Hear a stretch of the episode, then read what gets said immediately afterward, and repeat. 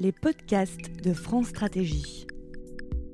Bonjour à tous et bienvenue dans ce nouveau podcast de France Stratégie consacré à l'éco-conception, un puissant levier pour maîtriser l'impact environnemental des produits numériques. Pour réduire l'ensemble de ces impacts, l'éco-conception des équipements et services numériques constitue un puissant levier d'action. Ainsi, l'éco-conception matérielle des équipements numériques pourrait permettre une réparation simplifiée des produits ainsi que leur réemploi, puis un recyclage efficace des équipements numériques en fin de vie. L'éco-conception des services numériques pourrait quant à elle permettre de réduire la quantité d'équipements nécessaires, leurs impacts pendant la phase d'usage et, dans certains cas, de rallonger leur durée de vie. Débutons ce podcast avec l'introduction de Gilles de Margerie, commissaire général de France Stratégie, et une présentation d'Erwan Autret de l'ADEME sur les enjeux de l'éco-conception et son application au secteur numérique. Bienvenue donc euh, à, toutes et à tous. La séance euh, d'aujourd'hui euh, nous, rapproche de la fin d'un cycle de, séminaires autour de l'impact environnemental des produits numériques. On, s'est posé beaucoup de questions sur euh, la consommation d'énergie, la consommation de euh, matières premières. La séance d'aujourd'hui est, un peu particulière par rapport aux séances précédentes parce qu'elle a comme objectif d'ouvrir le, spectre de réflexion en se posant une question plus globale sur l'éco-conception. Et quand on parle de l'éco-conception, évidemment, dans un premier temps, on parle et on pense à l'éco-conception des, produits, euh, mais euh, aussi, euh, de plus en plus, on est conduit à se projeter dans une réflexion sur l'éco-conception des services que ces produits permettent d'effectuer, de, réaliser. Alors, des choses simples, hein, bien sûr. la première étape, c'est de se dire euh, qu'est-ce qu'on fait avec euh, euh, ça quand c'est arrivé en, fin de vie? Est-ce qu'on peut avoir des pièces qui se remplacent plus que ça n'a été fait jusqu'ici, que ce soit les écrans, les, piles?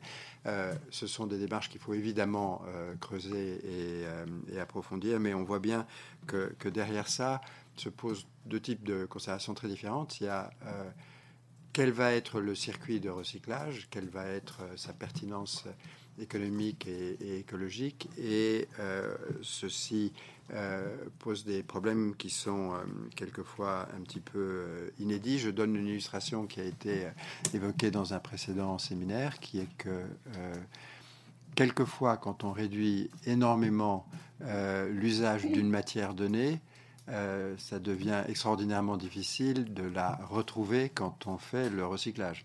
Euh, et, donc, on a cru faire quelque chose qui limitait l'empreinte. C'est pas complètement faux quand on regarde l'objet. Mais quand on prend le processus complet avec le cycle de recyclage, on se rend compte, on se rend compte que retrouver la matière qui est en très petite quantité peut poser des problèmes plus difficiles que ce à quoi on s'était attendu auparavant et donc qu'on n'atteint pas forcément globalement euh, la cible qu'on s'était euh, qu'on s'était fixée. Et, la même question peut se poser quand on utilise des alliages euh, nouveaux ou alors pour le coup on n'est pas du tout sûr de, pouvoir remonter. Sur l'éco-conception des services euh, là, on est dans une approche qui devient très différente, qui peut être complètement holistique sur, au fond, quelle est l'ampleur euh, des réflexions qu'on peut avoir sur les usages, sur la multiplication des objets et, des usages, et est-ce qu'on peut du coup euh, avoir une réflexion qui va depuis, bien sûr, le sujet récurrent, souvent évoqué de l'obsolescence programmée, à la question de la redondance des équipements. Euh, qui euh, est évidemment euh, problématique à, beaucoup d'égards.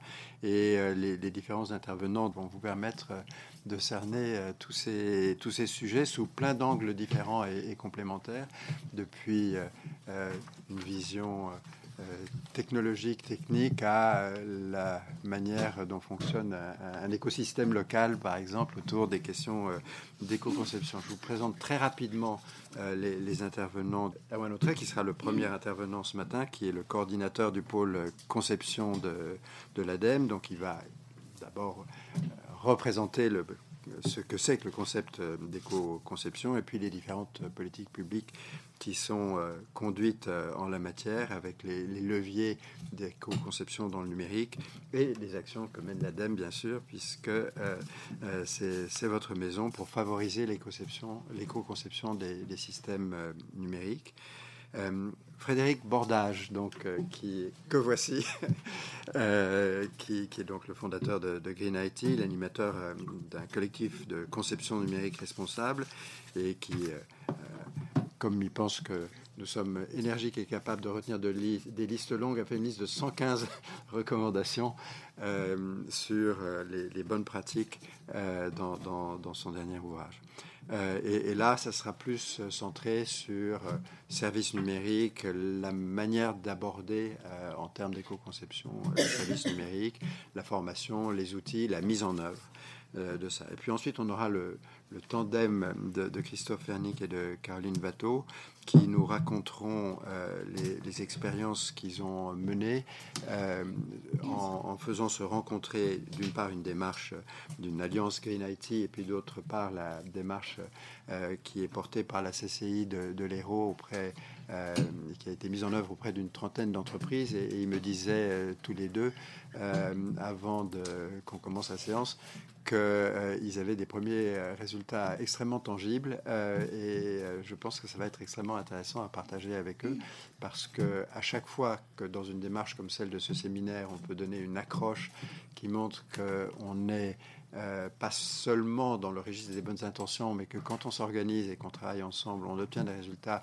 qui ont une logique à la fois d'éco-conception et une logique économique pour un certain nombre d'acteurs, évidemment, on multiplie euh, notre impact et, le levier qu'on peut avoir sur les résultats. Et puis, euh, Amélie Boas euh, terminera avec une ouverture plus large du, spectre sur euh, l'impact euh, et la prise en compte dans la démarche RSE. vous savez peut-être que ici à France Stratégie, on est particulièrement attentif à, ces questions de RSE puisque nous, hébergeons la plateforme RSE. ce que nous voyons, c'est que de plus en plus d'entreprises euh, s'intéressent au sujet. Il y, a, des effets de mode, des effets de conformisme, des effets d'obligation, mais elles sont de plus en plus nombreuses à se dire que ça doit faire partie de leur manière de travailler.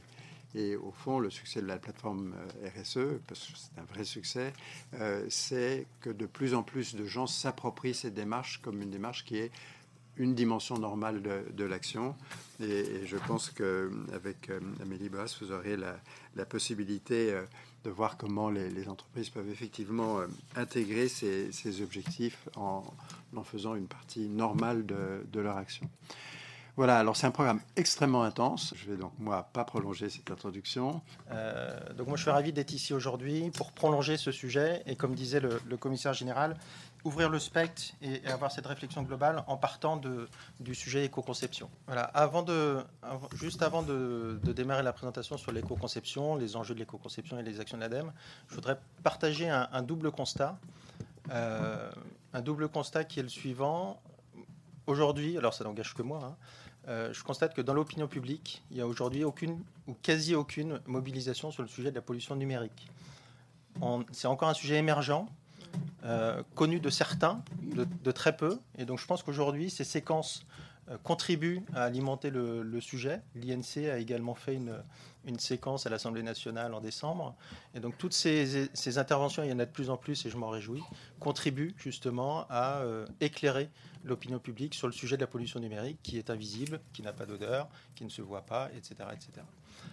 Le, le, deuxième constat que je voulais partager, c'est le constat côté entreprise et l'ADEME est côté opinion publique, côté entreprise, côté collectivité locale.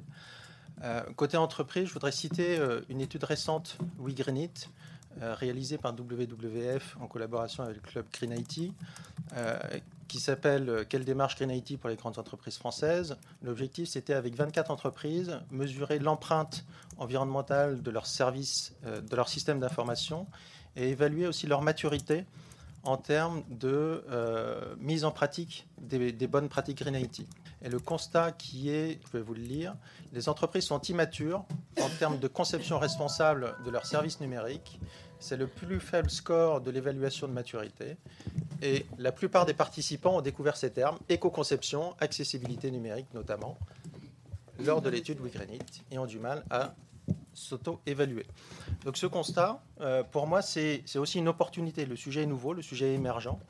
Il y a l'énergie, ok. Il y a les matières, ok. Il y a la durée de vie des produits, ok. Mais cette approche d'éco-conception, cette approche globale, c'est aujourd'hui une opportunité pour les entreprises pour s'en emparer. Donc moi, je vais aborder euh, finalement deux, points hein, dans ma présentation. Le premier, c'est qu'est-ce que l'éco-conception?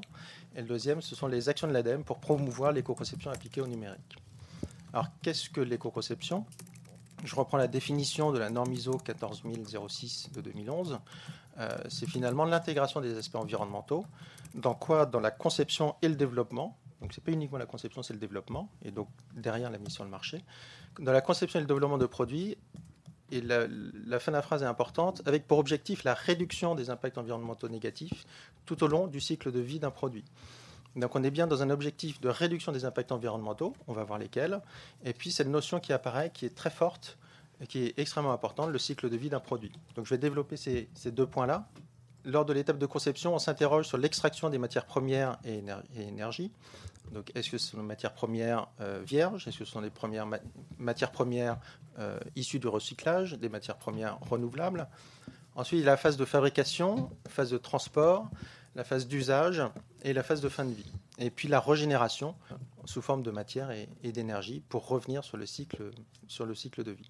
Donc cette notion en éco-conception est fondamentale. C'est un des deux, je dirais, un des deux piliers euh, de l'approche éco-conception, le cycle de vie. Le deuxième pilier, ça va être le multicritère. Qu'est-ce qu'on entend par multicritère? C'est on regarde l'ensemble des impacts environnementaux. Une liste, pareil, c'est issu du pôle national éco-conception, une liste de, critères environnementaux, donc l'acidification, l'écotoxicité, l'effet de serre, consommation d'énergie non renouvelable, consommation de ressources rares, ozone troposphérique et toxicité, euh, toxicité humaine. Donc l'ensemble de ces impacts viennent de chacune des étapes du cycle de vie. Donc en éco-conception, quand vous avez ces deux piliers qui sont le cycle de vie et le multicritère, finalement, c'est quoi? Eh bien, On va chercher à réduire les principaux impacts environnementaux sur les différentes phases du cycle de vie. Euh, avec une notion qui est très importante, qui est le transfert d'impact. On va s'assurer que euh, le produit B qu'on va développer, qui est éco-conçu par rapport au produit A, euh, évite aussi un transfert d'impact. Donc on va y revenir après. Donc finalement, pour moi, l'éco-conception, c'est quoi? C'est une solution qui va améliorer le business de l'entreprise et la performance environnementale des produits ou d'un service qui est mis sur le marché. Alors, qui améliore le business de l'entreprise, euh, j'ai envie de dire à, l'ADEME, quand on a commencé à, s'intéresser à l'éco-conception dans les années 2000, on parlait performance environnementale. Euh, la notion de business de l'entreprise ou l'intérêt, le gain qu'apporte la prise en compte de, la performance environnementale pour l'entreprise.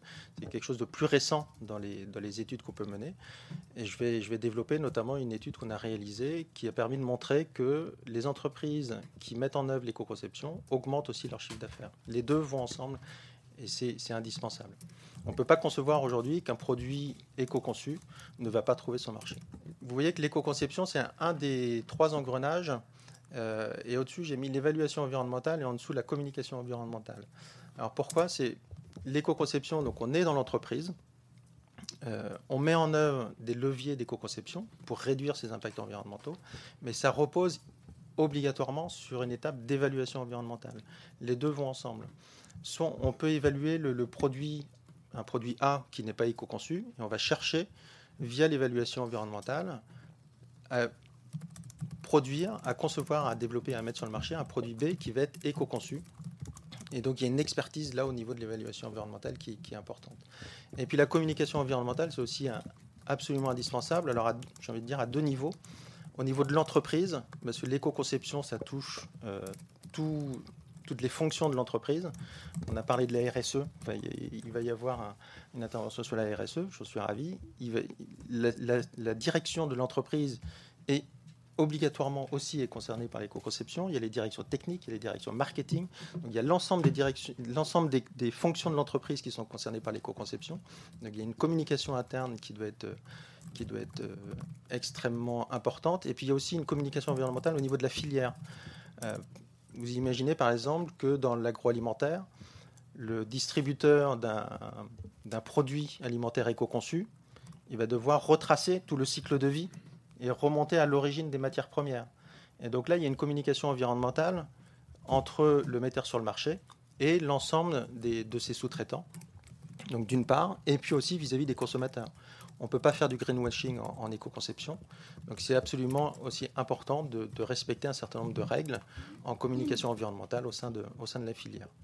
Alors juste pour développer maintenant le, côté chiffre d'affaires de l'entreprise, euh, il y avait une étude qui avait porté sur, euh, enfin c'était plutôt une enquête qui avait été faite par le CIREG euh, au Québec avec le pôle éco-conception sous forme de questionnaire et puis les entreprises étaient interrogées sur est-ce que ça favorise l'éco-conception, le, business de votre entreprise. la majorité des, réponses étaient, positives dans ce sens-là. À l'ADEME, on a voulu aller un petit peu plus loin et aller mesurer vraiment avec les livres de compte de l'entreprise, avec le suivi des chiffres d'affaires, avec le suivi des ventes euh, d'entreprises qui ont mis en œuvre en pratique l'éco-conception, ce que ça pouvait donner. Donc on, a réalisé une étude donc, sur deux ans, elle est sortie en 2017, et on a neuf entreprises qui, ont joué le jeu avec nous. Donc pour elles, c'était euh, au moins euh, trois jours à, passer avec nos, consultants sous forme de, reporting comptable, financier et, et, technique. On a mesuré que pour ces neuf entreprises, l'éco-conception avait eu un impact significatif sur le chiffre d'affaires. Alors, c'est toujours un peu difficile de dire, voilà, c'est grâce à l'éco-conception que j'ai augmenté mon chiffre d'affaires. Donc, on a pris des hypothèses hautes et des hypothèses basses. Et donc, en valeur médiane, on a une augmentation de plus 7% à plus 18% avec la fourchette haute de l'augmentation du, chiffre d'affaires. Et c'est lié à une chose principalement, c'est un plus large volume. Et pour certaines entreprises, c'est aussi une augmentation du prix euh, qui a permis une augmentation du chiffre d'affaires. On, a regardé un deuxième, euh, un deuxième critère qui était les coûts. Euh, souvent, en éco-conception, on pense bah, allègement, euh, moins de matériaux. Donc, tout de suite, c'est une, réduction des, coûts ou une optimisation du transport, de la logistique. Là, idem, c'est une, réduction des coûts. Euh, donc, en valeur médiane, on, a vu une diminution des coûts de moins 2%. Par contre, il y a un écart qui est relativement important. Euh, ça va de moins 20% des coûts à plus 30%. Alors plus 30%, c'est le seul cas qui est, positif. Donc elle, a explosé ses coûts à cause de l'éco-conception. Elle a quand même réussi à augmenter son chiffre d'affaires. En fait, elle a, elle a, mis sur le marché un produit éco-conçu avec une nouvelle matière euh, qui était plus vertueuse pour l'environnement. Mais l'impact, c'était, euh, elle était passée de 2 heures à 6 heures pour fabriquer son produit. il y a beaucoup d'opérations manuelles pour fabriquer son, produit. Donc elle était gagnante en chiffre d'affaires, malgré finalement une, augmentation de son, de son coût. Et on, a aussi noté des, bénéfices euh, indirects de, l'éco-conception. L'éco-conception est, une démarche qui est toujours reconnue bénéfique pour la réputation de l'entreprise, donc ça rejoint la, dimension euh, à la fois RSE et à la fois communication. Au niveau de, en interne, ça renforce l'engagement des salariés, la cohésion dans, l'entreprise, ça donne du sens. Et l'éco-conception aussi occasionne une montée en compétences des personnels. Je vous parlais de, il y a besoin de compétences en évaluation environnementale. Euh, pour pas faire du greenwashing, il y a aussi besoin de compétences et de connaître certaines normes en communication environnementale. donc c'est l'ensemble de cette approche euh, systémique qui n'est pas forcément euh, naturelle, qui, permet, qui permet ce bénéfice. Donc voilà pour l'approche, euh, enfin pour le bénéfice business de l'entreprise. Un petit exemple, on avait dans notre panel des neuf entreprises, une entreprise du secteur numérique, l'entreprise Logomotion, qui a justement mis en œuvre ces, ces 100, alors peut-être pas les 115, mais qui est partie de, la liste des 115 bonnes pratiques en, éco-conception, et qui nous dit que sans, si elle n'était pas passée à l'éco-conception, tout simplement, elle ne serait plus là aujourd'hui sur le marché. Euh, aujourd'hui, 40% de son chiffre d'affaires est généré par des projets en éco-conception. Un mot sur euh, évaluation environnementale et communication environnementale pour vous citer des, normes de référence. Euh, derrière l'évaluation environnementale, ce qu'il faut connaître, c'est l'analyse du cycle de vie euh, avec des normes ISO 14040, 14044. c'est aujourd'hui, au niveau de la communauté scientifique internationale, c'est la norme de référence qui fait foi et, qui, permet justement de faire des vraies comparaisons euh, entre un produit euh, éco-conçu et un produit non, non éco-conçu. Alors après, issu de cette approche cycle de vie, euh, il peut aussi y avoir une multitude de référentiels, d'outils, de, de guides méthodes. Et appliqués au secteur numérique, je pense que Frédéric va, va vous en présenter quelques-uns. Au niveau de la communication environnementale, alors ça se précise de plus en plus. Euh, et il faut connaître, enfin il faut connaître, il y a, quatre niveaux euh, de, communication environnementale. Et là, ils sont dans l'ordre du, j'ai envie de dire, du plus complet au plus simple. Euh, pour les trois premiers. Le premier, c'est l'étiquetage environnemental de type 1. Et donc, c'est vraiment une démarche multicritère cycle de vie, comme je vous l'ai présenté jusqu'à jusqu'à maintenant, et qui est en plus vérifiée par un tiers. Donc, c'est par exemple le cas de l'écolabel européen.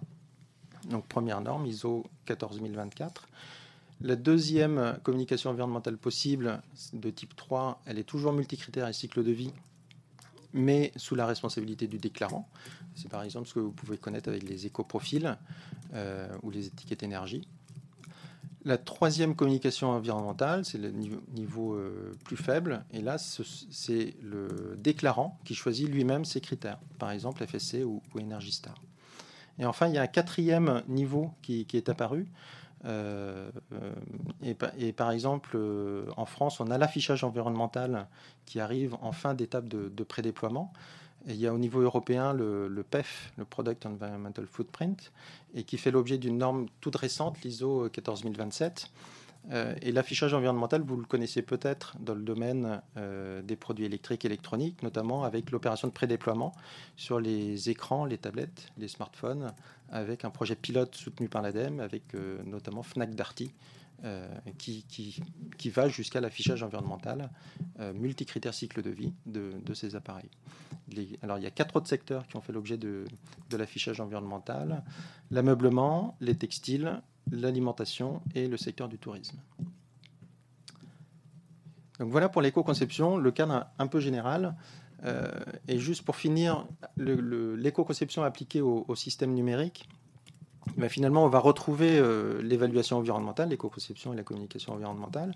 Mais système numérique, c'est plus simple que, c'est plus compliqué que juste un objet ou, un, ou un, produit. Donc là, on va parler des terminaux, on va parler des réseaux, on va parler des, des serveurs, donc toute la partie euh, hard, et puis les logiciels, euh, la partie soft. Et donc le service numérique, c'est l'ensemble. Et donc, enfin, j'ai envie de dire, déjà, c'était l'éco-conception d'un produit euh, ça demande quelques compétences en évaluation environnementale multicritère cycle de vie et maîtriser l'approche communication environnementale.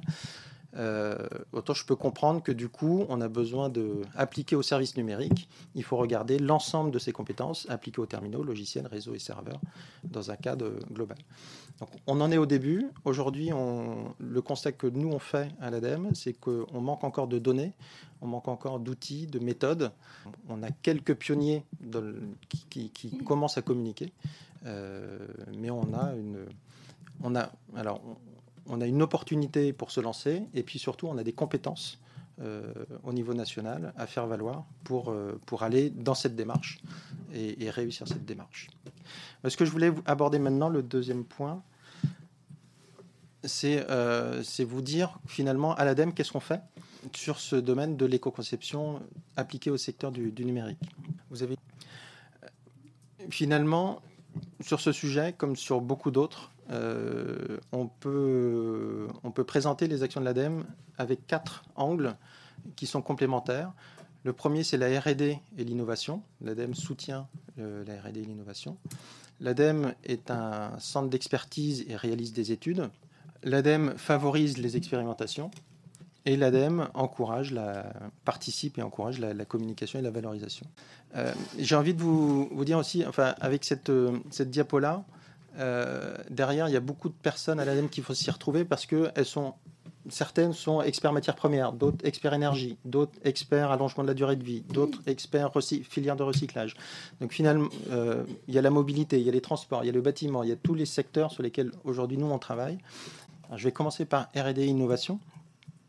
On a différents dispositifs de, de soutien. Le premier, c'est un, un, programme thèse qui nous permet d'embaucher de financer une cinquantaine de doctorants tous les ans Donc on en a aujourd'hui à peu près 150 qui sont répartis dans, tous les labos français sur les différentes thématiques de, de, l'agence.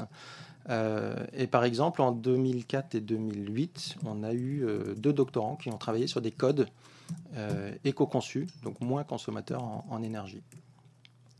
On a aussi des, appels à projets recherche.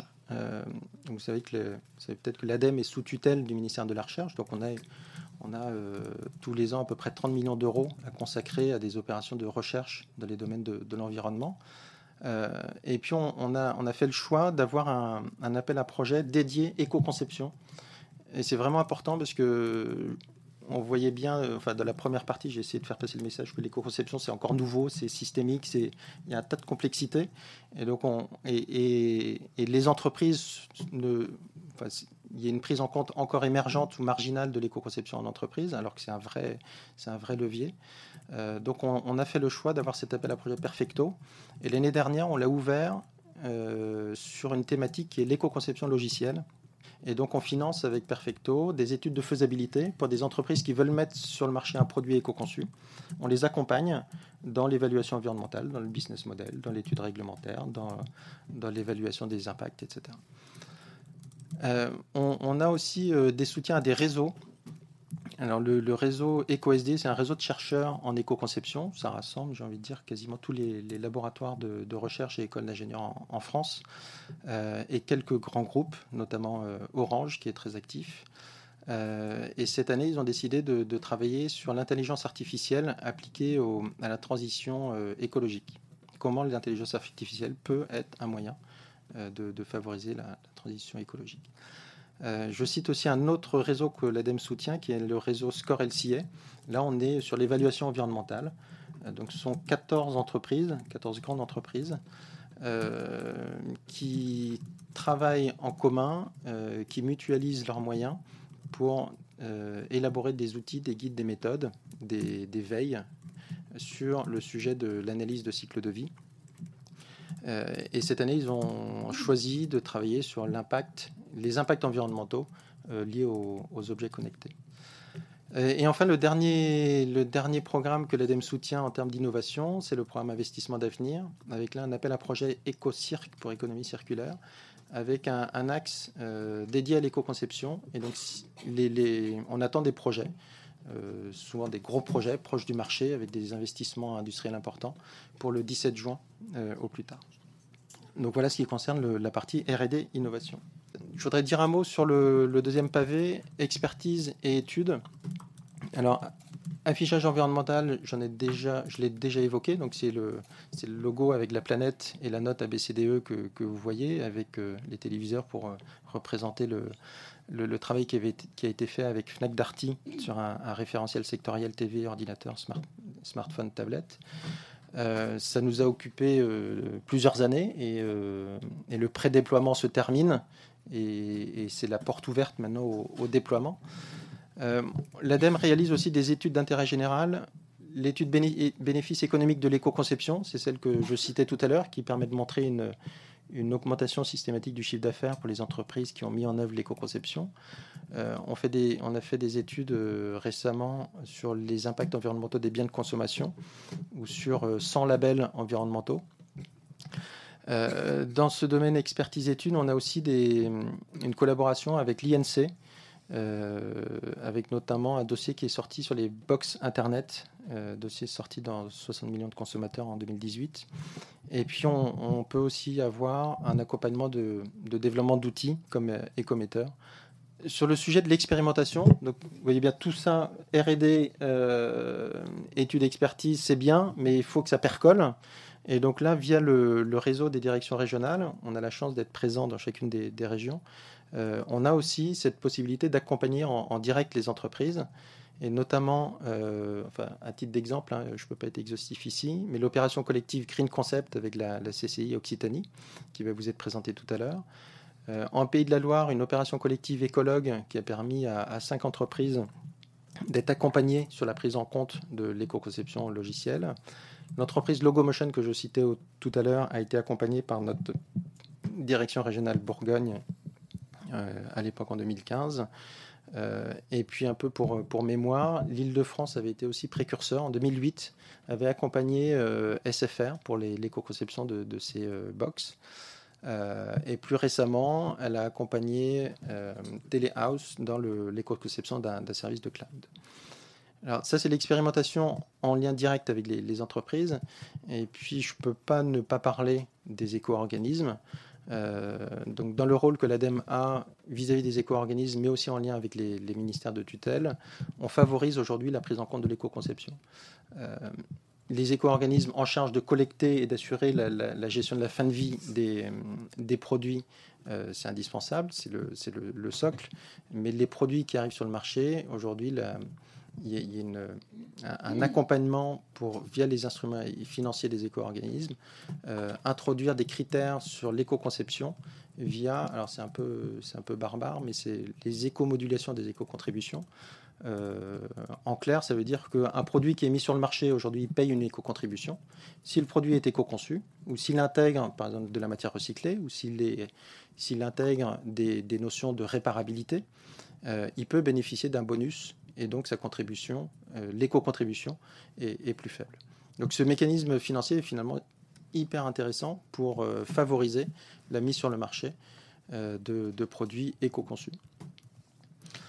je vais terminer avec finalement le dernier volet, le volet communication-valorisation pour vous citer que l'ADEME est partenaire du, pôle national éco-conception et performance de cycle de vie, donc ce, pôle national basé à, Saint-Étienne, qui vient de sortir en décembre une note qui s'appelle euh, Éco-conception de services numériques, donc que je vous, que je vous invite à, regarder.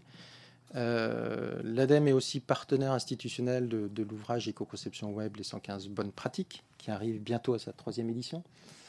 Euh, on a accompagné le, challenge Design for Green. C'est euh, un hackathon, 48 heures, des étudiants et des entreprises euh, s'enferment pour développer un code éco-conçu. C'était en décembre dernier. Et puis le baromètre des pratiques Green IT des entreprises en France.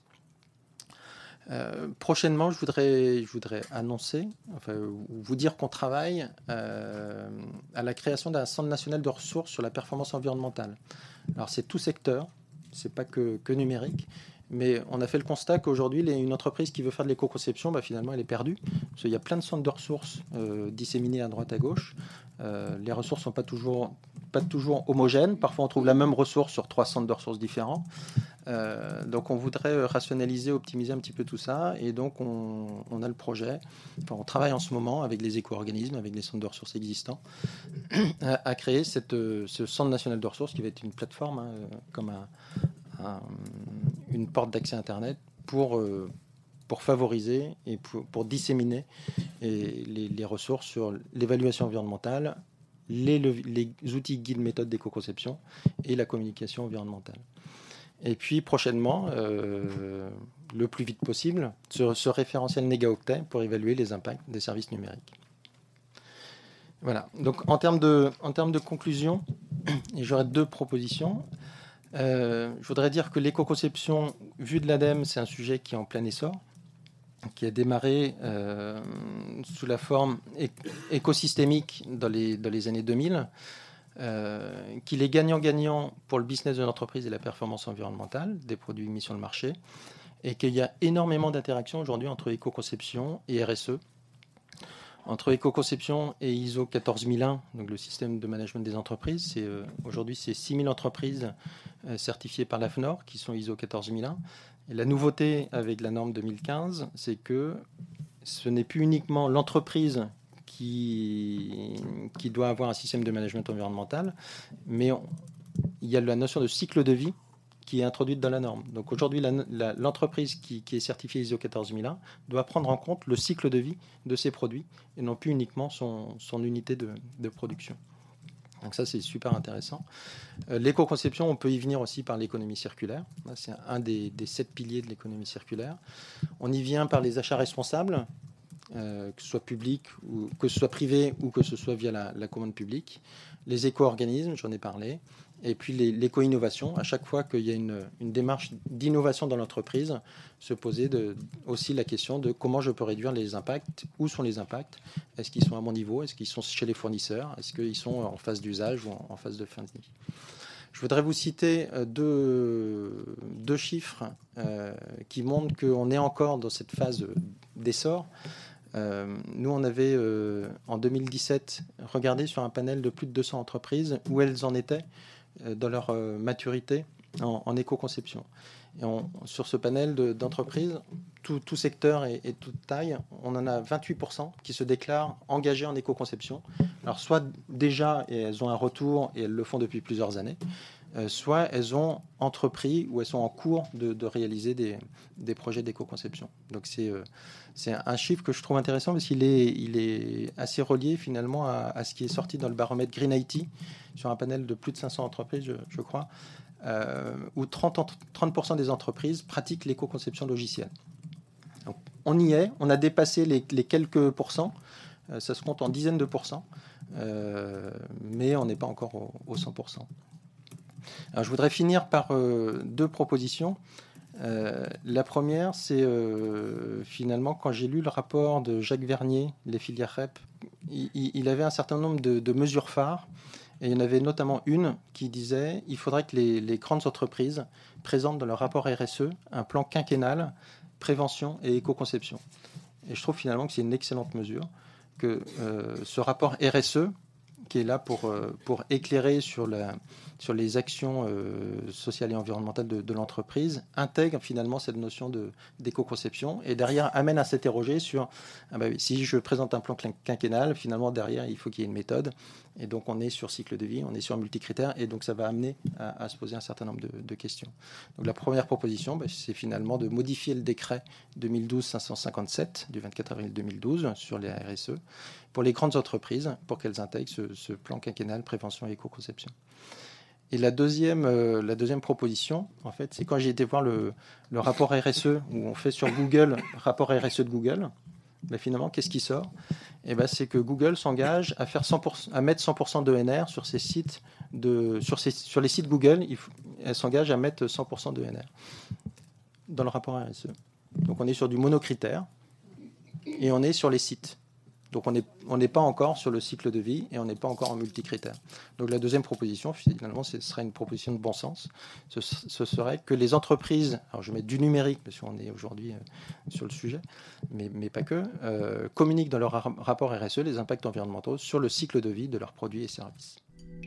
Poursuivons ce débat avec Frédéric Bordage, fondateur de Green IT et animateur du collectif Conception numérique responsable, Comment appliquer la démarche d'éco-conception au service numérique donc bonjour, Frédéric Bordage, greenIT.fr. Je suis un consultant indépendant, un expert indépendant en numérique responsable depuis 15 ans maintenant. Et aujourd'hui, j'ai la casquette du collectif Conception numérique responsable qui a euh, presque 10 ans euh, qui regroupe les contributeurs divers et variés aux outils qui permettent à la communauté, à l'écosystème d'éco-concevoir des services numériques, notamment architecture web. voilà.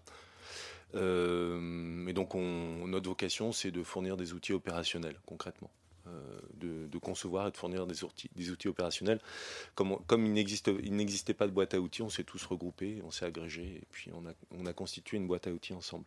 Je vais commencer par quelques constats clés pour poser le sujet. Euh, globalement, l'empreinte euh, du numérique, c'est à peu près deux à trois fois l'empreinte de la France. Donc les chiffres sont des chiffres pas encore tout à fait secs. On, est en train de, on commence la revue critique de la mise à jour d'une étude de 2015 qu'on vient de mettre à jour et qui porte sur le numérique connecté. 22 milliards de terminaux, 1 milliard d'équipements réseau et à peu près 65 millions de serveurs. Et donc euh, le premier constat qu'on peut faire hein, globalement, euh, c'est que le numérique, à l'échelle mondiale, le numérique connecté, c'est deux à trois fois l'empreinte de la France, donc c'est un septième continent.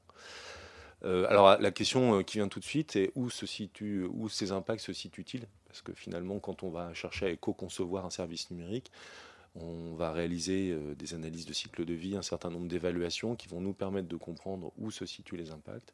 À l'échelle du numérique mondial, c'est clairement dans les terminaux utilisateurs qu'on trouve l'essentiel des impacts. avec des impacts qui sont à la fois sur la phase d'utilisation pour tout ce qui est réseau data center, évidemment, parce que ces équipements fonctionnent 365 jours par an, 7 jours sur 7, et aussi au niveau des terminaux, une grosse part liée à la fabrication, mais pas que, on a aussi la consommation électrique notamment. On continue à descendre là au niveau d'un service numérique, donc c'est euh, c'est l'équivalent d'une banque en ligne, si je ne dis pas de bêtises. Euh, et donc, c'est le résultat d'une ACV qu'on a fait dans le cadre de Green Concept. Eh bien, on se rend compte que c'est bien la fabrication des terminaux utilisateurs qui pose problème. Euh, quand on descend à un autre niveau de granularité qui est celui d'un équipement, eh bien, donc là, c'est Fairphone 2. On se rend compte que c'est la fabrication des terminaux, donc du Fairphone, qui pose problème essentiellement. C'est là qu'il y a toutes les grosses barres. Si on descend encore euh, sur un autre exemple, là, sur une unité centrale fabriquée il y a une, quinzaine, une dizaine d'années en Corée, alors on se rend compte qu'encore une fois, c'est la fabrication des terminaux qui pose problème. Et ce qui est intéressant sur ce slide, c'est qu'on se rend compte que c'est l'extraction des matières premières et leur transformation en composants électroniques qui concentrent le gros des impacts du numérique. donc, euh, une fois qu'on a. Donc là, vous voyez, je, vous ai projeté euh, au moins cinq résultats d'analyse de cycle de vie à l'échelle mondiale ou d'un produit ou d'un service numérique qui disent tous la même chose, hein. globalement, sauf exception évidemment, mais globalement, c'est bien la fabrication des terminaux qui pose problème. Donc, euh, bah, j'ai fini ma conférence. Hein. on peut passer au slide d'après. Finalement, euh, la messe est dite. Hein. pour réduire l'empreinte du numérique, il va falloir fabriquer moins d'équipements et les utiliser plus longtemps c'est du bon sens, euh, c'est évident. Alors ce bon sens, on arrive tous à finalement euh, à, cette, constatation. Après, c'est comment on fait concrètement pour fabriquer moins d'équipements et les utiliser plus longtemps. Et c'est là que c'est là qu'après l'éco-conception va rentrer. Euh, va rentrer dans le jeu. Juste sur la tendance, en fait, l'idée c'est de fabriquer moins d'équipements. En fait, on a six fois plus d'équipements par Français sur ces 30 dernières années. C'est d'utiliser plus longtemps nos équipements. On les utilise trois fois moins longtemps qu'il y a 30 ans. Donc en gros, on a multiplié par 20 l'empreinte numérique de la France euh, ces 30 dernières années. Donc autant vous dire que l'éco-conception euh, est euh, une arme redoutable et qu'il est urgent de généraliser et d'industrialiser si on veut réduire notre empreinte numérique. Alors après, quand on essaie de comprendre pourquoi, finalement, on, on écho, euh, pardon, pourquoi on a, on a une durée de vie qui est relativement, euh, qui est trop courte? Eh bien, c'est finalement essentiellement euh, lié au gras logiciel, au phénomène de. On ne remplace pas nos smartphones ou nos ordinateurs parce qu'ils ne fonctionnent plus, en tout cas à l'échelle des entreprises, c'est une évidence. 80% hein. ou 90% des parcs des entreprises que ce soit des unités centrales, des ordinateurs portables, des tablettes, des smartphones, sont remplacés parce qu'ils sont trop lents ils sont plus assez puissants pour fabriquer, pour faire tourner les logiciels qui s'y exécutent. Donc on, voit qu'il y a un lien très fort entre matériel et logiciel et qu'il va donc falloir s'intéresser à cette notion de service numérique, matériel plus logiciel, tout ça ensemble, si on veut parvenir à réduire l'empreinte du numérique. Et donc l'idée du service numérique, c'est quoi? C'est de partir de ce qu'on appelle une unité fonctionnelle en éco-conception, ou que vous appelez plutôt en langage courant un acte métier, et de regarder tout ce qu'il y a dessous, ce qui nous permet de réaliser un acte métier numérique quotidien, réserver un billet de train, payer avec sa carte bleue dans un magasin euh, un samedi après-midi, euh, s'informer en lisant, euh, trouver l'adresse d'un médecin et prendre rendez-vous chez ce médecin, etc. Finalement, tous ces gestes numériques quotidiens, dessous, on va avoir un ensemble de matériel. Si je réserve un billet de train depuis mon ordinateur ici, je vais avoir mon ordinateur, une box ADSL, une plaque d'ESLAM, euh, le réseau de l'opérateur, euh, le data center dans lequel je vais retrouver plein d'équipements sur lesquels vont s'exécuter plein de logiciels. Et donc on va prendre en considération l'ensemble de ces matériels, de ces logiciels et de ces autres services numériques souvent qui vont constituer notre service numérique. Et c'est vraiment essentiel de comprendre que l'éco-conception dans le numérique, elle doit absolument se porter sur ce périmètre-là, sur euh, l'acte métier et tous les équipements sous-jacents qui vont définir le service numérique. Donc je n'en dis pas plus puisqu'Erwan a déjà présenté euh, ce sujet-là. Ensuite la question qui vient c'est comment on met en œuvre. Euh, heureusement on a un standard international qui s'appelle ISO 14062 que je ne vais pas euh, redéfinir puisque ça a été fait et qui nous donne cinq clés essentielles que je vais redire par contre parce que je pense que c'est important que tout le monde intègre ces cinq clés. La première c'est de définir un acte métier, une unité fonctionnelle, définir ce qu'on observe. La deuxième c'est de prendre en compte tous les équipements sous-jacents pas juste mon ordinateur ou pas juste mes serveurs et mon domaine de responsabilité juridique, mais l'ensemble des équipements qui vont permettre de réaliser l'acte métier. De regarder les impacts à l'ensemble des, étapes du cycle de vie, fabrication, utilisation, fin de vie. sinon c'est facile de faire dire n'importe quoi à une étude. Évidemment, plusieurs indicateurs environnementaux pour éviter les transferts de pollution, ça a déjà été dit. Et comme on est dans une démarche d'amélioration continue, il est essentiel d'arriver sans a priori et de mettre en place les premiers leviers les plus efficaces en premier. Donc si c'est euh, optimiser les lignes de code, très bien. Si c'est euh, réduire la couverture fonctionnelle, très bien. Vraiment, l'idée, c'est à, partir du moment où on va quantifier des impacts grâce à une ACV ou d'autres outils, c'est d'agir où c'est le plus efficace, de la manière la plus efficace, sans a priori. Après, on, va voir que les retours d'expérience nous orientent souvent sur euh, certaines phases du cycle de vie, plutôt en amont qu'en aval, concrètement. Donc, donc pour résumer finalement ISO 14062 en une posture simple, c'est la sobriété. Euh, euh, alors je ne dis pas du tout ça par idéologie, hein, je ne suis pas un adepte de la sobriété heureuse de Pierre Rabhi, etc. objectivement, euh, objectivement sur les dizaines de missions qu'on a menées ces dix dernières années, objectivement, on en arrive toujours à une posture de sobriété parce que finalement, si on veut réduire des impacts environnementaux tout en améliorant l'expérience utilisateur, ben, il faut délivrer la promesse utilisateur de base. Et donc, euh, c'est très simple d'éco-concevoir un service numérique. Mettez-vous en posture euh, contrainte, mettez-vous au fin fond de la Creuse en 3G avec un smartphone qui a 5 ans, concrètement, pour, concevoir votre service numérique, et vous allez voir que vous allez y arriver simplement sans même savoir, même connaître la définition d'ISO 14062. Donc, euh, donc pour nous, le plus simple, en fait, hein, c'est vraiment d'adopter cette posture. C'est très simple et c'est très efficace. Il faut absolument se mettre ces contraintes, c'est fondamental. Alors il faut aussi quantifier, c'est indispensable dans l'approche. Si vous ne quantifiez pas les impacts, vous ne savez pas si vous êtes en train de réduire, si vous êtes dans un effort marginal et vous allez et vous allez trouver que l'éco-conception, c'est vraiment du greenwashing, ce qu'on m'a raconté. C'est sûr que si vous travaillez à côté des gros gisements euh, de réduction d'empreintes, euh, ça, peut être, euh, ça peut être contre-productif. Donc il faut absolument quantifier les impacts et industrialiser la démarche au travers de la mise en œuvre de bonnes pratiques, puisque vous n'allez pas pouvoir former tout le monde dans toutes les équipes, dans l'ensemble de vos grandes entreprises, s'il y a des grandes entreprises. Et donc il faut à la fois travailler sur la posture, mais aussi sur des outils qui vont permettre d'industrialiser un petit peu. Et donc en fait, euh, comme un dessin vaut mieux qu'un long discours, euh, bah, vous avez sous les yeux le résultat de l'éco-conception. Euh, en fait, c'est pas du tout une éco-conception, hein, mais de ce que ça devrait donner. c'est le site de la Deutsche Bahn qui fait rouler des trains en Allemagne. La version obèse, qui est celle d'aujourd'hui, finalement, on est face à une crise d'obésité mondiale des services numériques. Hein. c'est pire que les Américains, quelque part. en fait, cette version moderne 2018, elle pèse 700 fois plus lourd, donc elle nécessite 700 fois plus de ressources informatiques que la version d'il y a 20 ans pour délivrer exactement la même unité fonctionnelle, le même acte métier, trouver l'horaire d'un train. Euh, avec toutes les conséquences business et environnementales qu'on peut imaginer. Hein. La version anorexique, n'importe qui peut l'utiliser n'importe où. Je touche 100% de mes clients. Et donc, euh, faire simple, éco-concevoir de façon un peu radicale, eh ben, c'est s'assurer qu'on va toucher tous ses clients, tous ses prospects. Donc, c'est bon pour le business concrètement. Hein. Euh, et puis évidemment, quand on a 700 fois moins de ressources informatiques associées, on a forcément 700 fois moins de coûts, donc 700 fois plus de marge, 700 fois moins d'impacts environnementaux, etc. etc. Ça, c'est, ces deux exemples, ces deux écrans fonctionnent. C'est-à-dire que la version de 1998 est toujours accessible aujourd'hui parce que les gens qui travaillent au sein de la Deutsche Bahn n'ont pas envie de se taper le portail obèse et ils vont sur finalement la promesse utilisateur de base, la version anorexique concrètement. Donc au final, euh, au travers de cet exemple, ce que j'essaye de vous montrer graphiquement, c'est à quoi on aboutit quand on pratique une démarche d'éco-conception. Euh, au quotidien, moi, ça m'arrive concrètement hein, de faire disparaître des services numériques, littéralement. Euh, une boîte vient me voir, elle a un site web, elle veut l'éco-concevoir, on le fait disparaître au profit de SMS ou d'email.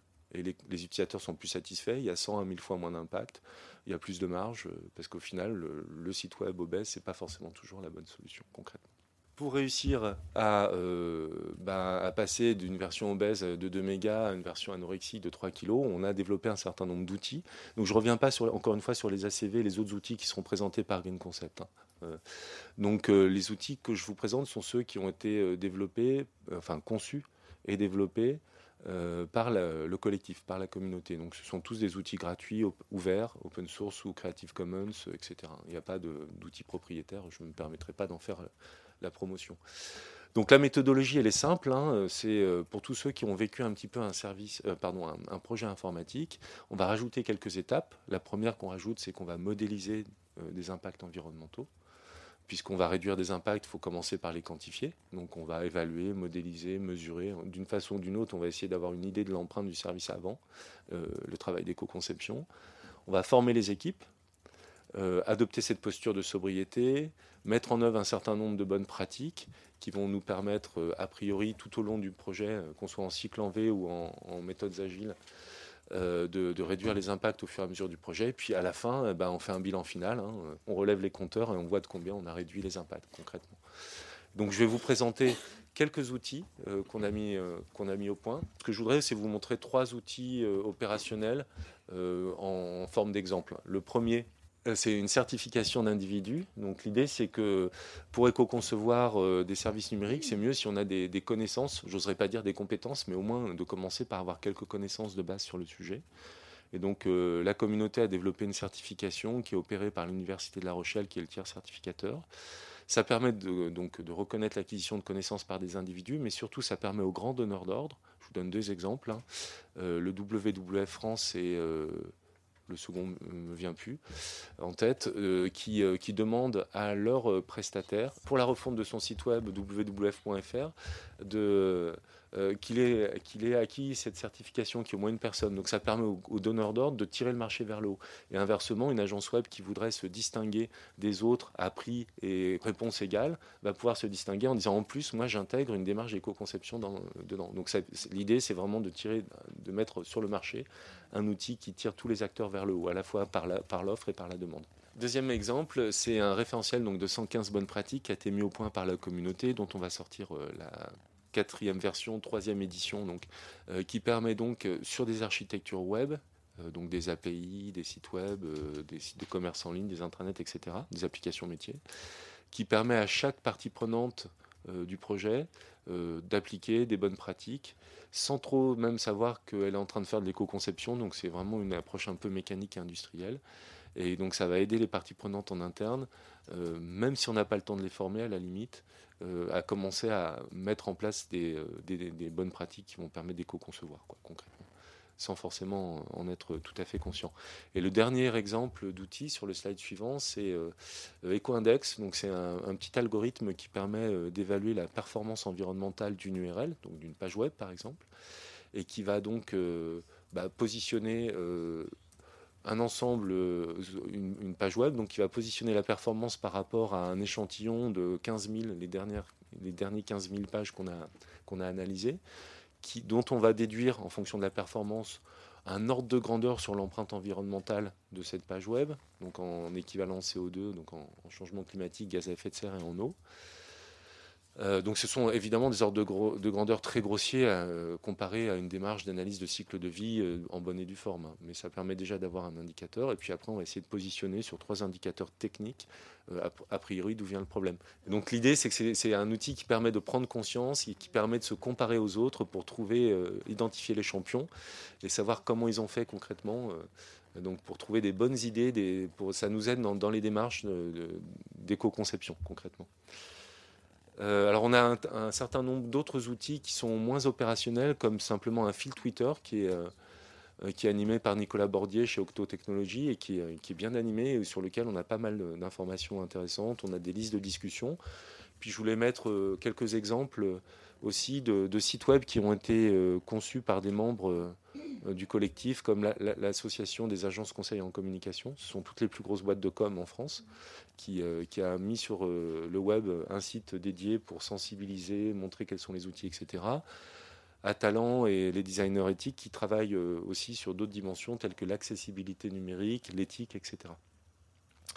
donc voilà pour les outils. Sur les formations, donc évidemment, l'éco-conception, c'est d'abord du jus de cerveau. C'est-à-dire qu'il n'y a aucun outil qui sera capable, il n'y aura jamais aucun outil qui pourra éco-concevoir un service numérique à votre place.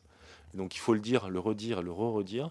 Euh, c'est d'abord en formant les gens sur le sujet, en leur permettant d'acquérir des compétences qu'on va pouvoir massifier l'éco-conception des services numériques. Et donc pour nous, euh, il est évident que la formation est un enjeu crucial, clairement. Et je vais faire mes petites propositions comme Erwan après aussi. Euh, on verra qu'une des propositions, ça sera la formation initiale, notamment des ingénieurs. Mais pas que. Donc en fait, je vous ai mis hein, les, organismes qui assurent un certain nombre de formations sur le sujet. Juste à titre de un peu de statistiques, donc aujourd'hui il y a essentiellement des formations initiales, il y en a très peu sur le marché, on n'est pas assez nombreux à assurer des formations sur ce sujet, il faudrait qu'on soit plus de formateurs concrètement. Et quand on regarde sur le sujet du numérique responsable en général, je vous ai mis les proportions des personnes formées, des personnes certifiées. Donc les personnes qu'on forme sur le sujet euh, de l'éco-conception de services numériques, c'est 37% des personnes formées sur le sujet général du numérique responsable. Et c'est 52% des personnes qui sont certifiées, pour vous ayez un petit, un petit recul. Donc c'est à peu près globalement 500 personnes formées et 300 personnes certifiées sur les euh, trois dernières années, trois, quatre dernières années. Maintenant, pour finir sur les difficultés de mise en œuvre avant de conclure, euh, euh, sur les difficultés de mise en œuvre, en fait, on a à peu près quatre difficultés, quatre points bloquants en général. Le premier, c'est que ce sont les décideurs qui sont les moins bien informés, euh, alors qui ne sont pas du tout informés sur le sujet, et quand ils sont informés, c'est les moins bien informés. Et malheureusement, il y a dans les médias beaucoup de, choses qui sont disproportionnées. Euh, ce qui fait que quand les gens pensent être informés correctement, ils ne le sont pas et donc ils ont du mal à penser le sujet. Donc il y a un, enjeu aujourd'hui d'informer correctement sur le sujet. Où sont les leviers, etc. L'éco-conception, c'est une démarche transversale. On doit avoir toutes les parties prenantes autour de la table. Et euh, malheureusement, dans des organisations qui sont euh, en silo, c'est parfois difficile d'avoir toutes les parties prenantes a fortiori quand on nous regarde comme des optimisateurs de lignes de code. Concrètement, l'éco-conception des services numériques, ça commence par le métier. Et les gens qui sont les plus importants, le métier, c'est ceux qu'on a le plus de mal à mettre autour de la table concrètement.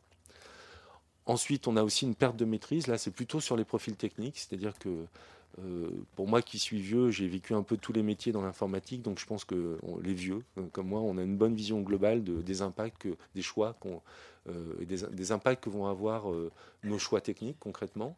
Aujourd'hui, il y a des développeurs qui n'ont aucune idée de comment fonctionne un serveur concrètement, euh, quels vont être les impacts. Donc encore une fois, ce silotage des métiers, qui est de plus en plus la fragmentation des métiers, fait qu'on a une perte de vision globale des effets de levier positifs et négatifs qu'on va avoir dans des choix techniques qu'on va faire. Et enfin, le dernier aspect, bah, c'est le blocage psychologique des décideurs, mais aussi des utilisateurs, des chefs de projet, c'est que finalement, on a encore du mal à accepter que moins, ça soit mieux. Et donc, euh, quand on propose, j'ai euh, un exemple récent, j'ai proposé à un grand opérateur énergétique historique français de remplacer un site web par un SMS ça faisait vraiment le job. Hein. Euh, ça a économisé des dizaines ou des centaines de milliers d'euros. Ça a été 100 fois moins d'impact environnementaux. Les utilisateurs étaient très satisfaits, surtout au fin fond de la Creuse en 2G. Euh, c'est plus facile d'envoyer une information par SMS que sur un site web, puisqu'on n'a pas de réseau concrètement. Bref, et au, final, aujourd'hui, quand on fait de l'éco-conception radicale, le quatrième niveau d'éco-conception, tout le monde bloque, alors qu'en fait, c'est l'avenir. Il y a un moment, il va falloir regarder l'éco-conception dans sa capacité à innover et à produire des services numériques très simples les plus simples possibles. Euh, et c'est absolument pas rétrograde, c'est même l'avenir, quoi, concrètement. Donc voilà à peu, près les, blocages. Alors je vais faire un retour d'expérience. L'envoi de colis à domicile, voilà, c'est le troisième au milieu. En fait, euh, donc l'idée c'était quoi? C'était une grande entreprise française euh, qui a des gens qui se déplacent chez vous pour récupérer des colis ou déposer des choses dans votre boîte aux lettres. Euh, a lancé un service qui permet d'envoyer un colis à domicile, ce qui est absolument génial pour les utilisateurs. On a pu faire la queue, etc. Super. Euh, donc on a, fait un audit éco-conception de ce service numérique parce qu'en fait il était peu utilisé. A priori, il y avait des trucs qui fonctionnaient pas bien. Et euh, au final, ma cliente me disait 7 étapes, pardon, 7, oui, 7 étapes 30 secondes. En fait, 37 étapes, 7 minutes. Voilà, quand on éco-conçoit, euh, on se met à la place de l'utilisateur, on se rend compte que c'est souvent beaucoup plus compliqué que ce que pense euh, l'entreprise de son service numérique. La clé fondamentale qui a permis de réduire très significativement l'empreinte, ça a simplement été de dire vous devez disposer d'une imprimante. Pourquoi? Parce que quand on arrivait au bout des 37 étapes et des 7 minutes parcours du combattant, une fois qu'on avait payé, on nous disait bah, maintenant imprime ton bordereau de livraison. Sauf qu'à 22h le soir chez vous, en 2019, quand vous êtes digital natives, vous savez même pas à quoi ressemble une imprimante, c'est compliqué. Donc 100% de l'impact du service numérique est absolument inutile concrètement. Et donc la clé d'éco-conception, ça a été simplement de rajouter une petite imprimante en disant pour utiliser ce service, vous devez disposer d'une imprimante. Je sais que ça peut paraître évident ce que je vous dis, mais c'est mon quotidien depuis 10 ans parce que ça fait 10 ans qu'il y a une communauté qui éco-conçoit des services numériques. Et depuis 10 ans, les retours d'expérience qu'on a, c'est ça en fait. C'est des défauts de conception la plupart du temps, euh, de ce niveau-là hein, concrètement. Donc je pense que c'est important aussi de, dédramatiser éco-conception, service numérique. ça peut être aussi simple que rajouter l'icône d'une imprimante. Et c'est là que je dis que tous les outils du monde ne suffiront pas. Il faut absolument utiliser son cerveau, prendre du recul par rapport au travail de conception qu'on fait pour arriver à éco-concevoir les services numériques. Pour conclure, je voudrais juste vous rappeler que tout ce qu'on dit, en fait, il y a une entreprise qui l'a fait. Euh, alors, il y a une entreprise qui l'a pas fait, c'est Yahoo.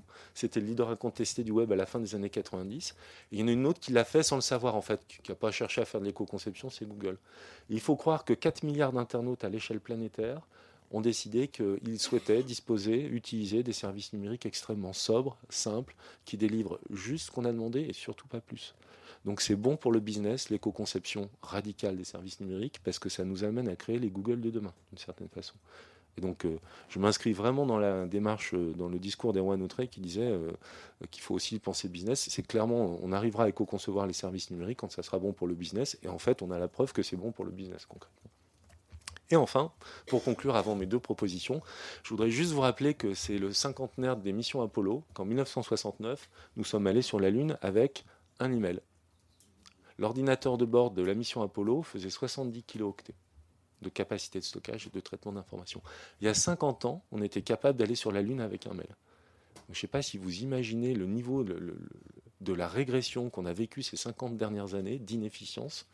Euh, c'est vous dire la marge de manœuvre dont on dispose aujourd'hui pour éco-concevoir les services numériques, c'est monstrueux. Euh, on n'est pas sur des pourcentages, on est sur des x2, x20, x100, x700 avec l'exemple de la Donc on a un levier qui est absolument gigantesque euh, pour réduire l'empreinte des services numériques. Et pour conclure sur des propositions que j'avais pas prévues, donc je reprends mes petites notes. nous, on au niveau de la communauté, on aurait deux propositions.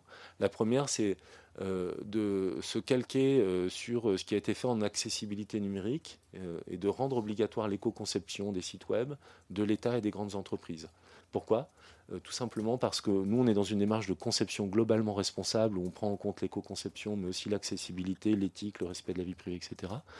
Et on pense que aujourd'hui, c'est un minimum euh, compte tenu des enjeux environnement, enfin des enjeux pour nos enfants tout simplement, c'est un minimum de commencer simplement par envoyer un petit message en éco-concevant euh, son site web. Euh, c'est pas dur, ça coûte pas cher. au regard des enjeux, ça, ça peut aider à porter le message de l'éco-conception. Donc c'est vraiment de la com quelque part quand on demande ça. Le deuxième sujet, qui est la deuxième proposition qu'on a fait lors de la remise d'un livre blanc en mars dernier à Mounir Majoubi et Brune Poisson, avec l'IDRI, la FING et le WWF France, c'est de proposer des kits pédagogiques aux enseignants parce qu'on a une, infinité d'enseignants qui sont des gens de bonne volonté intègres, qui malheureusement n'ont pas les informations, euh, qui ne peuvent pas transmettre l'information euh, aux étudiants. Et on pense qu'il est critique. On est en train de faire une génération d'analphabètes du numérique responsable. Et pour rattraper les dégâts, on va encore mettre 30 ans. Et donc il est critique et extrêmement urgent de former les jeunes tout de suite maintenant en formation initiale, en leur donnant, en donnant aux professeurs euh, des informations clés de base. Et enfin, juste pour finir, on a effectivement euh, une différenciation à l'échelle mondiale. En France, on a des idées, on n'est pas très fort pour les vendre, mais on a vraiment des idées. Et compte tenu de la nature de notre kilowattheure électrique, ça nous a poussé au niveau de l'ensemble de, la communauté, de l'écosystème, des gens qui s'expriment ce matin en général, à réfléchir de façon systémique, cycle de vie, multicritères. Et donc on a vraiment développé un savoir-faire particulier sur l'éco-conception des services numériques et même la conception responsable des services numériques en France. Et on pense qu'on peut se distinguer, se différencier du reste du monde positivement, comme on l'a fait dans le jeu vidéo clairement. Et donc il y a un enjeu même de compétitivité nationale et d'image de la France. Euh, c'est dommage de laisser toutes ces petites pépites euh, euh, ben, moins se développer qu'elles ne pourraient et de ne pas les faire rayonner. On a vraiment de quoi faire rayonner la France sur ce sujet. Merci beaucoup Frédéric. On va pouvoir avoir une phase de questions. C'est pas une question, c'est un commentaire. Si mon patron devait me, me, donner une mission euh, d'éco-conception, avant de commencer, après avoir, vous avoir écouté, je serais démoralisé. Ah bon? Oui, en amont, vous avez vous voulez pas devenir le, le Google de demain? Non, mais vous avez dit en amont, c'est j'ai la proportion 80-20, j'ai retenu. 80, 80 de des problèmes d'éco-conception sont sur euh, l'extraction minière, la transformation des, de ces minerais en matériaux et la fabrication des terminaux. Mmh. Donc je vais agir sur 20 ah non, alors, non, non, le sujet c'est que vous allez agir sur les 80% parce que comme vous allez favoriser le réemploi et que vous n'aurez plus peur et que vous allez revendiquer même le fait d'utiliser un smartphone d'occasion qui fonctionnera parce que les services numériques seront moins gras, euh, parce que vous allez vous développer, concevoir et développer des services numériques moins gras, vous allez pouvoir allonger la durée de vie de vos équipements. Donc les 80%, c'est vous qui avez la main. C'est ça le sujet c'est vous qui avez la main sur le réemploi. C'est vous qui avez la main sur euh, réduire le grain numérique parce que finalement, c'est vous, en tant qu'entreprise utilisatrice au sens large, hein, qui concevez et réalisez vos services numériques. Donc au contraire, je, pense qu'au contraire, c'est plutôt une très bonne nouvelle. Et évidemment, euh, la loi, euh, les directives européennes, éco-design, etc., et la loi poussent les fabricants à progresser dans l'éco-conception de leur matériel. Il faut encore les pousser à aller plus loin, évidemment. Hein. on y travaille. Hein. Mais non, non, c'est une bonne nouvelle. Vous avez la main. Le sujet, c'est que vous avez la main parce que c'est vous qui décidez de, de, la couverture fonctionnelle et de la profondeur fonctionnelle de vos applications métiers. C'est vous qui décidez d'utiliser un smartphone d'occasion qui a 5 ans ou 6 ans. C'est vous qui décidez d'utiliser un ordinateur comme le mien qui a 10 ans. C'est vous. Donc on a la main. Le, truc, c'est que c'est nous qui avons la main. Et d'ailleurs, nous sommes les, juste, nous sommes les premiers leviers de l'obsolescence programmée quand nous refusons d'utiliser des, équipements euh, numériques d'occasion. Hein. Enfin, je veux dire, il faut le dire comme. Euh, c'est d'abord nous. Hein c'est d'abord nous. Et donc, euh, on n'a pas peur de rouler dans, des voitures à 130 km/h sur l'autoroute, des bagnoles d'occasion, alors qu'il y a un risque vital. On a peur d'utiliser un smartphone d'occasion, utiliser des smartphones d'occasion. et on pourra, on pourra quand, on aura travaillé sur l'éco-conception des services. Donc, ma première question, c'est quelle serait la première démarche pour moi pour sensibiliser mes collègues et ma hiérarchie à, l'éco-conception euh, et, faire en sorte qu'on l'applique dans nos produits? Et ma deuxième question, c'est euh, moi en tant que designer, donc je ne suis pas développeur, euh, j'ai le livre des bonnes pratiques, mais, mais ça ne me concerne pas directement parce que ce n'est pas moi qui écris le code. Quelles seraient, euh, selon vous, les bonnes pratiques de design Et est-ce que c'est quelque chose sur lequel vous travaillez au niveau de Green IT on travaille majoritairement dessus. En fait, nous, en fait, moi, dans, mes missions, je regarde jamais les lignes de code, hein, que les choses soient claires on est, on est toujours en amont. Alors je dis pas exceptionnellement, des fois on y va, mais, mais c'est exceptionnel.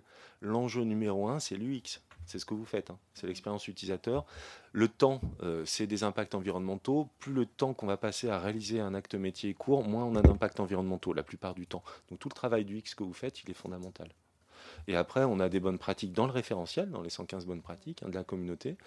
On a, des bonnes pratiques de base qui sont pour nous absolument mais essentielles, qui sont éliminer les fonctionnalités non essentielles, quantifier précisément le besoin. Toutes les premières du bouquin, elles sont absolument essentielles. C'est-à-dire qu'avec les 10 premières du livre, vous faites 90% euh, du job concrètement. Parce qu'il faut bien se rappeler qu'optimiser une ligne de code qui ne sera pas utilisée, dont on n'utilise pas la fonction, c'est faire du gras bio. Alors que nous, on veut faire un régime. Le bio, c'est top, hein. mais ça reste du gras. Et nous, on veut faire un régime. Donc c'est ça le sujet, en fait. Donc c'est de virer le gras le plus tôt possible dans le projet.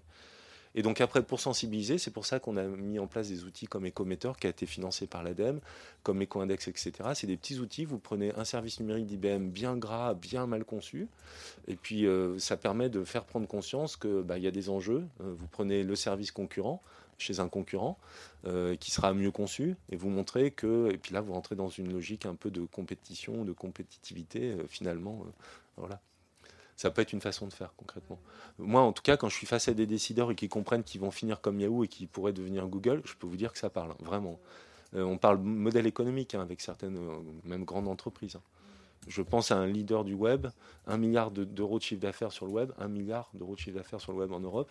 On parle modèle économique et on y vient par l'éco-conception. Donc après, c'est aussi aux décideurs de savoir s'ils veulent que leur boîte meure, se retrouve euh, crise cardiaque, il y a où trop gras, crise cardiaque, ils sont morts, ou s'ils veulent euh, devenir les Google de demain. Quoi. Pour moi, il y a un enjeu business euh, essentiel. Quoi. Plus une remarque par rapport aux exemples que vous avez donnés sur le portail utilisateur de Deutsche Bank, Google euh, ou, le fournisseur d'énergie. En gros, on voit que euh, il y a l'expérience utilisateur, qu'on fait une requête pour euh, acheter, acheter un billet de train, faire une recherche sur un moteur de recherche. On a la requête, on a la page qui s'affiche, auquel on peut éco-concevoir, mais il y a tout ce qui a aussi, tout le trafic derrière, on va dire, tout ce qui permet aussi après d'améliorer l'expérience utilisateur, euh, et tout. Enfin, en gros, moi je fais une requête sur Google, il m'affiche une page. Par contre, avec toute la donnée qu'il collecte sur mon usage, lui, il, génère trois pages de mon profil. Et ça, ça génère, enfin, on va dire, je ne sais pas si vous quantifiez aussi derrière le, le trafic en arrière-plan. Alors, une application, ce qu'elle fait. Oui, on travaille dessus. On travaille dessus à la fois sur le respect de la vie privée, la collecte des données perso, donc toute la dimension privacy euh, social, quoi, le, volet social du développement durable. Et qui a peut-être plus de oui, trafic, oui, bien sûr, d'énergie. Que... Voilà, et, on travaille dessus au niveau technique aussi, où euh, il y a un cas hein, que j'ai pas pu développer, qui est Price Comparator, euh, qui est un retour d'expérience Green Concept, où justement c'est un comparateur de prix B2B qui pompait des, sites des concurrents pour extraire les prix, et donc on a travaillé techniquement sur le fait d'aller récupérer le moins de données possible, parce qu'il y avait un enjeu fort de ce côté-là. Donc évidemment, on travaille sur tous ces aspects-là, bien sûr. D'accord. Mais du coup, est-ce que, enfin, est-ce que l'éco-conception démarre pas déjà à la base d'une réflexion sur bah, un, web, enfin, un web plus éthique, plus responsable par rapport à, Mais en fait, nous, on est dans une démarche de, conception responsable, globalement responsable, où l'éthique, l'accessibilité, lutter contre la fracture numérique, représenter la diversité, etc., sont autant de facettes de la, du volet social, du people, du développement durable. Et on a aussi notre éthique, notre approche éco-conception, et on fait tout ça en même temps, en fait. Et tout ça en même temps, ça nous, ça nous amène à une posture de sobriété, parce que finalement, quand on a un champ de saisie au milieu de la page, c'est éminemment plus facile de lutter contre la fracture numérique, c'est beaucoup plus léger. C'est éminemment plus facile euh, de de, faire en sorte que ça soit accessible pour des personnes en situation de handicap visuel, par exemple, etc. Et donc, évidemment, il y a moins d'impacts environnementaux, c'est plus léger, ça va plus vite, ça consomme moins de réseau, ça fonctionne en 3G au fin fond de la Creuse. Enfin, donc c'est vraiment, on, y va par posture, en fait. Et, donc on adresse ces, problématiques en même temps, quoi. la problématique derrière, c'est que euh, l'exemple euh, du fournisseur d'énergie qui, au lieu d'une page web, mm. envoie un SMS, mm. il a aussi tout intérêt à ce qu'on se connaisse sur la page web, qui récupère notre IP, qui récupère en fait des données. Ah non, non, non, il n'a pas intérêt. Ça lui coûte, ça, lui on, y est venu en fait sur ce projet. Il est venu nous chercher parce que ça lui coûtait trop cher en support utilisateur. Concrètement, c'est les sous. Hein. Et, euh, après, on a regardé euh, ce qui se passait. Et on a découvert que finalement, euh, ben, quand on est au fin fond de la Creuse, littéralement en 2G, on ne peut pas se connecter au site web pour déclarer son index de production photovoltaïque, etc. Et donc, concrètement, euh, c'était pas du tout, enfin, ils cherchent pas du tout dans, les applis métiers, dans ce cas-là particulier, euh, ils cherchent absolument pas à récupérer des infos perso. Il en a vraiment rien à faire. Il veut juste que ça lui coûte moins cher et que ça soit plus facile. Et donc, pour que ça lui coûte moins cher, il faut que ça soit plus facile pour les utilisateurs. Pour que ça soit plus facile pour les utilisateurs, il faut comprendre leur situation d'usage, faire de l'UX, comme madame. Euh, et euh, en fait, eh ben, euh, concrètement, ce qui peut le moins peut le plus, c'est donc se mettre à la place de la personne qui a, qui a en 2G au fin fond de la Creuse sur son smartphone. Et on fait le job pour tout le monde. Et c'est comme ça qu'on y vient, en fait, à l'éco-conception.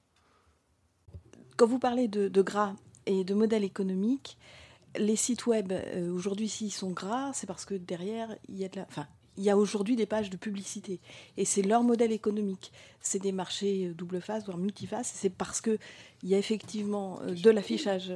Voilà. Bon, question courte. Comment vous intégrez ça Parce que vous remettez en cause finalement. Est-ce que l'éco-conception ne peut pas remettre en alors on intègre ça très simplement. Je vous prends le cas de pagejaune.fr qui est en train de mourir du, fait du modèle d'annonceur où ils affichent des publicités. Ils sont en train de complètement changer de modèle économique. Euh, et de basculer sur la prise de rendez-vous chez des médecins, euh, concrètement. Donc, ils vendent un service. Et du coup, là, il faut plus de gras, parce que euh, tout le gras qui consiste à afficher des pubs qui servent à rien pour prendre rendez-vous, ce qui était leur modèle d'avant, hein, modèle économique, quand je parle de survie de, boîte, c'est une boîte énorme. Hein. Ben, on bascule sur, on change de modèle économique. Je rejoins un peu la question de Madame. Je voulais savoir comment vous travaillez ou vous avec les équipes marketing qui utilisent euh, beaucoup le digital justement pour la promotion des produits, par mm. exemple. Et si on enlève le gras, on, fait on peut faire le parallèle avec les packaging euh, de, de pots de yaourt ou, de, quoi aux caisses, où aujourd'hui on cherche aussi à diminuer les emballages, mais euh, ça pose un problème à la communication et au marketing des entreprises, par mm. exemple. Donc, ah, c'est clair qu'on est, on est à un point d'inflexion où c'est compliqué de faire simple pour des marketeurs qui ont plutôt pris l'habitude d'en faire des tonnes et clairement, on a, un problème culturel, hein, littéralement. Hein. C'est-à-dire qu'aujourd'hui, faire simple, c'est pas dans, la tête des gens.